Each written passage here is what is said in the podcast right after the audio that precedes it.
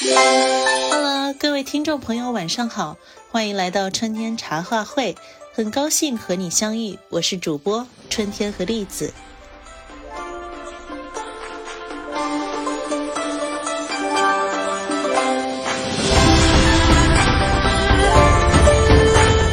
今天呢是我们的第一期节目，就正好赶上了春节。这俗话说“一年之计在于春”啊，真的是一个非常好的出发。那在这个万象更新的第一日里，在龙年的第一个晨光中，我祝愿大家万事如意，心想事成，平安健康，丰衣足食。其实我觉得这农历新年的气息，基本在春节前半个月的时间就可以感受到了，也就是我们平时说那个春运开始的时候。然后一直到元宵节，前前后后可能有一个半一个半月左右的时间，大家都是沉浸在春节的这种欢乐的气氛之中。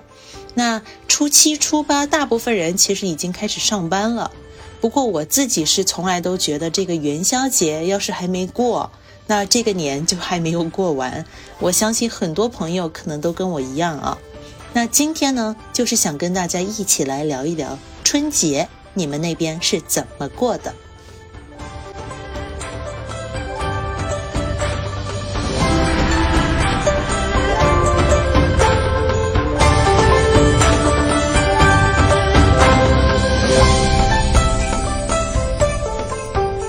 我觉得这个汉族文化。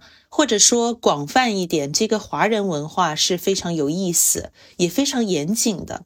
就这个老祖宗的规矩，咱们是跟了这种几千年下来。就咱们这现代社会来说，大家一般都是除夕夜就团圆，然后吃年夜饭啊，看这个春节联欢晚会，然后大年初一的时候呢，去走亲戚，去拜年。那或者有的时候就是举家出游。这个就可能更符合近几年的一个潮流趋势，自驾游是非常多人的选择，所以说今年才会有这样的一个预测啊，说春运期间的这近四十天的时间，可能会有九十亿人次的流动，难怪大家都会说这春运其实是一个非常罕见的人口大迁徙行为。你想，咱们这国家人口大概是十四亿多。几乎就等于是全国人民挨个儿都流动了六次，其实说出来都是觉得非常的壮观。那自驾游呢，应该是大部分人春节时期出游的一个选择。那我今年是在腊月二十八号晚上回到家的，在路上看到城市已经装点的是非常有过年的气氛了，这个红灯笼啊，大型的福字，还有一个比较显著的一个特点就是路上的车辆。已经变少了很多。那其实我之前也自己也这么觉得，也听很多人说，就总觉得这个城市里的年味儿是比不了农村里面的那种氛围。那我觉得主要是人少了，这个热闹劲儿就没了。因为毕竟过年讲究的其实就是人相聚，然后聚在一起的这样的一个过程。那人流量从城市向农村流动的这个行为，肯定就是会或多或少带走了一点过年的气息。那其实这个也很公平啊！你想在平时的日子里，很多的这些人，他们都是城市的一个建设者吧？那他们都是在这里付出了自己的心血，还有一些精力。那么在这种特别啊需要团圆的这样的时候，特有特别意义的这种时候，我们其实应当把这些非常宝贵的城市的建设者还给他们生长的那片土地。那就是这种流动吧。我觉得，因为它很特别，非常的特殊，就让春节、让团圆、让相聚都变得非常的有意义。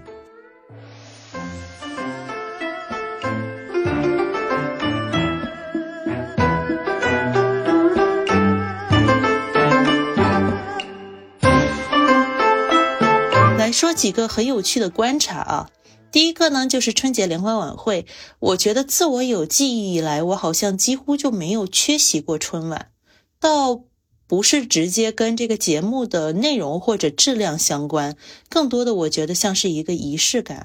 就像纪念日，你想吃烛光晚餐，然后生日你要吃蛋糕啊，端午节你要划龙舟，那除夕呢就应该看春晚，这样一个仪式性的节目。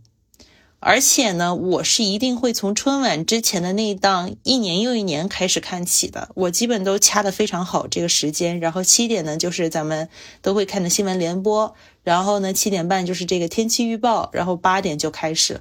我是不知道有多少朋友跟我一样啊，就觉得不开着这个电视，好像就是少了一些年味儿。那个背景音一起。大家有印象吗？那一下子就把这个浓厚的，我们就真的是觉得这种被这种浓厚的过年气息给包围了，是非常具有特色的一个节目。这一年又一年，我是一定会看的。那小的时候呢，春晚是真的很爱看，一定要在节目开始之前去洗头洗澡啊之类的，然后不能错过的那种。八点就坐在沙发上，坐在椅子上。然后就盯着那个屏幕，然后看这个春晚开始的开场。那长大之后呢？我觉得精力啊什么的都会被别的东西分散，再加上有很多新的东西，比如说像这个网络春晚啊，还有一些比较有趣的这种直播等等，或者是群里有的时候经常会抢红包嘛。那这个时候呢，你可能连春晚上真的演了什么节目都不一定知道或者记得。但是你要是问我看没看，那我一定是看了的。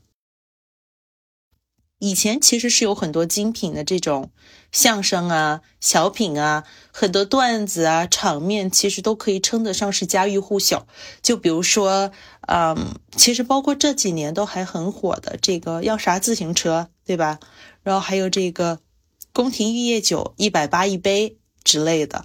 经典的艺术作品确实是可以在大家的心中留下一个非常长久的印记。那近几年呢，其实很多人可能也在评论说，这个春晚节目的质量和以前相比似乎是有差别。我们其实也可以看到，就这几年春晚也在很努力的去吸纳一些更现代化或者是更潮流化的元素，包括它可能会。加入很多这种视觉效果呀，然后还会加入大家都非常喜欢的一些年轻人特别喜欢的一些元素，比如说像 hip hop，对吧？然后就很多这个人在 rap，然后呢也是在各个的开设了很多不同的会场，然后去给大家体验一些全国各地不同的这种风俗啊，还有过年的一个这种感觉。那所以呢，其实是很努力的。那当然，实际的效果如何？我觉得是，就是每一种艺术形式吧，或者是每一档节目，其实大家都是有自己的看法的，这个是比较难评说。像比如说昨天晚上晚会开始之前，群聊里就有很多人开始讲啊，又到了这个可以吐槽的时候。但按理说，你要是觉得这档节目没意思，你大可不看。但大家又都不约而同的会守在电视机前，啊，即便有人看了觉得特别无聊。但是呢，还是会打开电视机去做一个倒计时。我觉得这就是春晚的魅力。我认为它已经是一个非常独特的文化符号了。特别是很多在海外的朋友，我觉得他们对春晚的感情可能会更特别或者更直接一些。尤其是那些在外面飘着呀，在离家很远的地方，比如说我有很多朋友，他们现在都在西方国家。有那些地方，几乎你可能都感觉不到中国传统新年过年氛围的那些地方，那其实春晚就是一个非常简单直接的一个联系他们和国家呀、和自己的家乡家人和这一份文化的一个纽带。我觉得它已经超出了一档节目这样一层简单的意义，就其实已经成为了一个很重要的文化象征，还有一个情感寄托。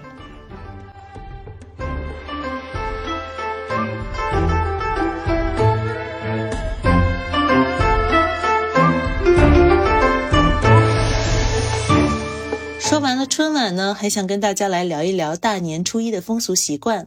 我们这儿呢有一个比较多人念叨的，就是大年初一不能洗澡，不能洗头。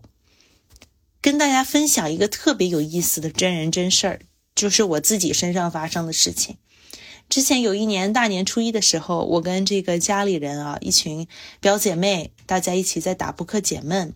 一开始的时候我打得非常的顺，不知道大家有没有经历过那种一上手的牌就是王炸组合那种，基本就是一个碾压式的打法，然后出牌也特别顺利，别人基本都接不到我出的牌。那打到一半的时候呢，我就觉得。得去洗个头，因为天特别的冷啊。虽然我我们是在这个南方地区，但大家也都知道，南方的冬天没有地暖，那其实整个呃室内还是非常冷的。那我当时就想啊，再晚天就更冷了，我必须得去洗个头、洗个澡。然后我这家里人就开玩笑跟我说，我觉得是半开玩笑半认真吧，就说这个大年初一是啊不好洗头洗澡的。然后我就不信，我就去洗了。出来之后，神奇的事情就发生了，我就再也没有赢过一牌。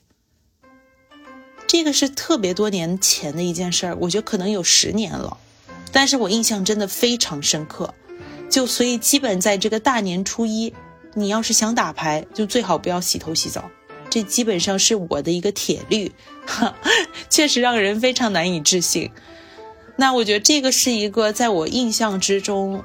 记忆非常深刻的一个关于大年初一的一个故事。那除此之外呢，还有很多跟大年初一相关的习俗，包括其实在初二、初三、初四、初五每一天都有对应的一些这种相关的习俗，还有一些禁忌。就比如说，可能也很多人会知道的，这个大年初一不能扫地呀，不能倒垃圾，对吧？然后。不能摔碎东西。我记得以前老人家就经常说，你这大年初一要是摔了东西啊，你得把它捡起来，然后要嘴嘴里要念念有词，要说这个岁岁平安，对吧？那还有的话就是不能催人起床，还有就是最好不要喝稀粥，要吃这个非常实诚的、非常啊。饱腹的这些东西，就象征着你这一年都能够吃上好东西，吃着饱腹的东西就不会饿肚子，啊，还有非常多的这些风俗习惯，不知道大家的家乡那边是否也有一些类似的传统，还有一些类似的习俗禁忌呢？也欢迎大家在评论区里参与讨论。我其实个人是非常好奇。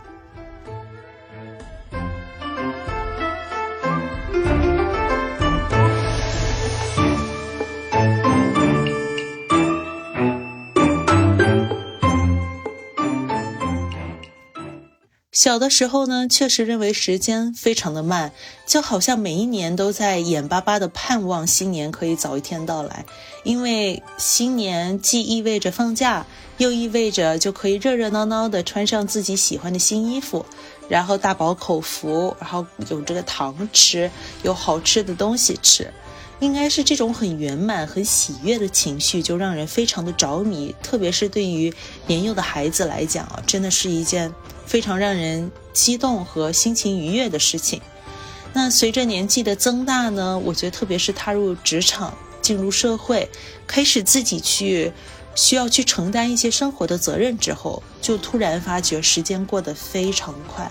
基本在过去的四年、四五年的时间里，我就是每一年都会感叹到啊。这个时间过得非常的快，以前父母经常讲自己没有这种切身的体会，但现在就有了，就感觉转眼之间，我已经从一个很轻松的学生，变成了一个需要为自己去负责的成年人，而即将可能需要负更多的责任，去啊，在婚姻啊，在这个家庭里，就是可能需要去做更多的事情。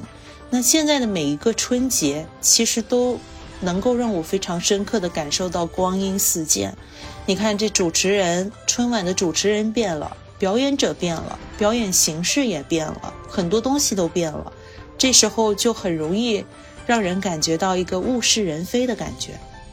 但是也因为每一年都有着这样一个铁打不动的属于我们自己的团圆的相聚的时刻，我们才更能理解，即便事事物物都在变化。但我们在这个人生路上体验的每一份快乐，每一份温情，都是实实在在属于我们自己的，也是真真切切值得盼望的。